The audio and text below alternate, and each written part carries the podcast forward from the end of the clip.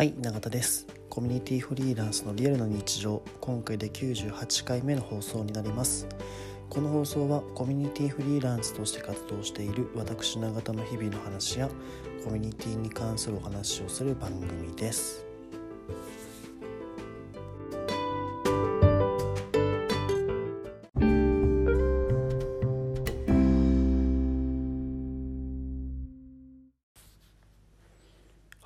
今日はですね昨日ツイッターで見つけたとあるプロジェクトについてちょっとお話ししていきたいと思いますえー、っとですねこのプロジェクトは、えー、レディー4というクラウドファンディングサービスで見つけたんですけども、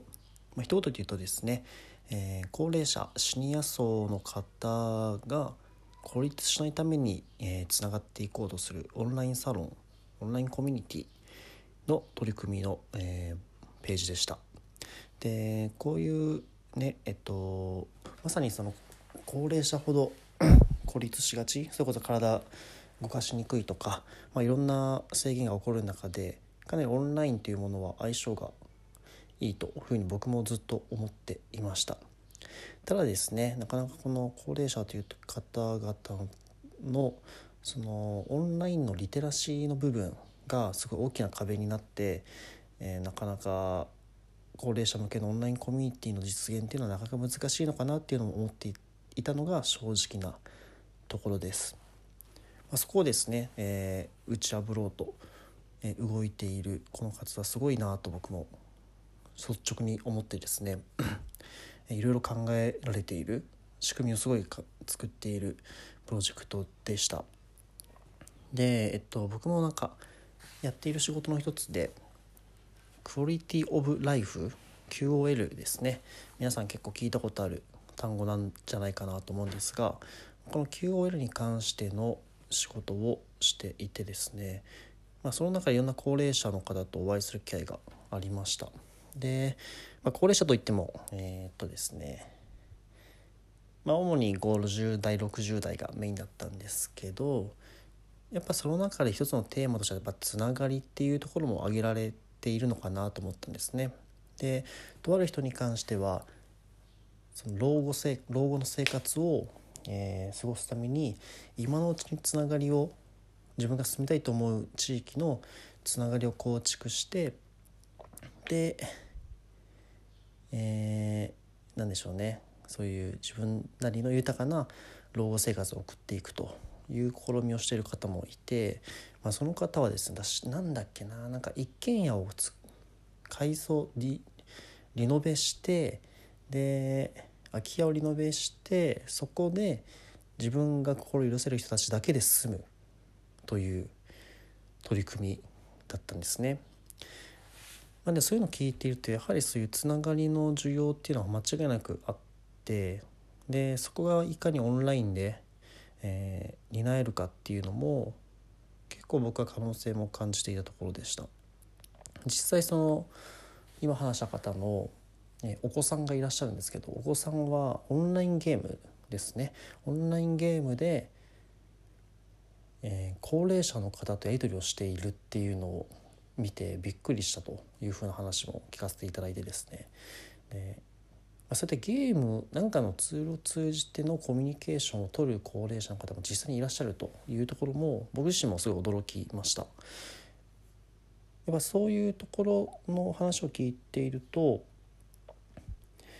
まあ、ますますですね多分高齢者の方もそうゲーム自体好きなんだろうけどおそらくそういうコミュニケーション取れる、まあ、誰かが知らないんだけどでもやっぱりしっかり話せば返事が返ってきて共通のものも好きで、えー、そのよりその時間の豊かさが上がっていくというところをきっと感じたんじゃないかなというふうに思いました。この感覚をですねおそらく今後、えー、それこそ我々世代が高齢者となっていく時は結構当たり前の概念になっているなっていうふうにも感じていて、まあ、僕らだったらねそのオンラインコンリテラシーとかもだいぶある方になってくると思うのでまあ、それこそね今のうちのこういうオンラインコミュニティオンラインサロンとかに触れていると、まあ、小老後になった時もやっぱこういうものがもっと身近になるようになってくるくるだろうし、まあ、もしかしたらねそういうコミュニティの形がその何十年もかけて変わっていく可能性は全然ありますけども、まあ、そういったところはね、えっと、自分の老後も考えて、えー、今のうちにリテラシーを養っておくってすごい大事だなというふうに、えー、改めてこのプロジェクトを見て感じました。はい、やっぱこういう孤立問題っていうのは本当に僕も結構み多くの人が痛感してる部分なんだろうなと思っていて。ここの辺りはねその地域コミュニティがどこまで活用活用されていくかとかもいろんなことがあると思いますが。うん。やっぱ何かしらこういうとこも僕も、えー、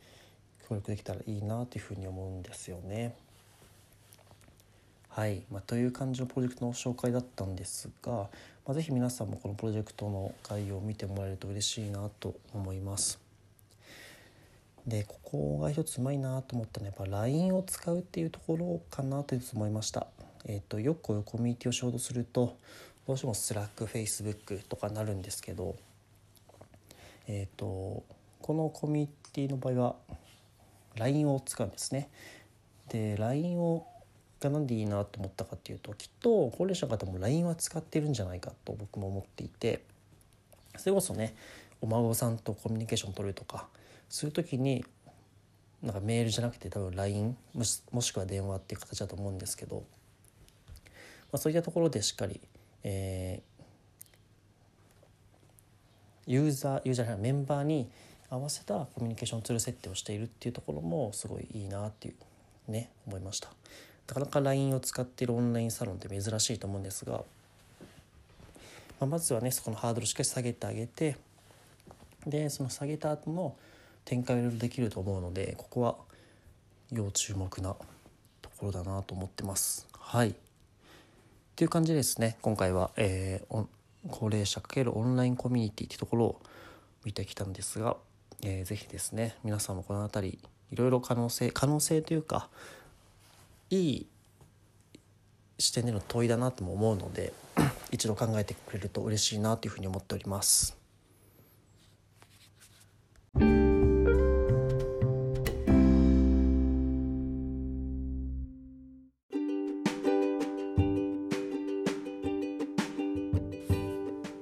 はいということで、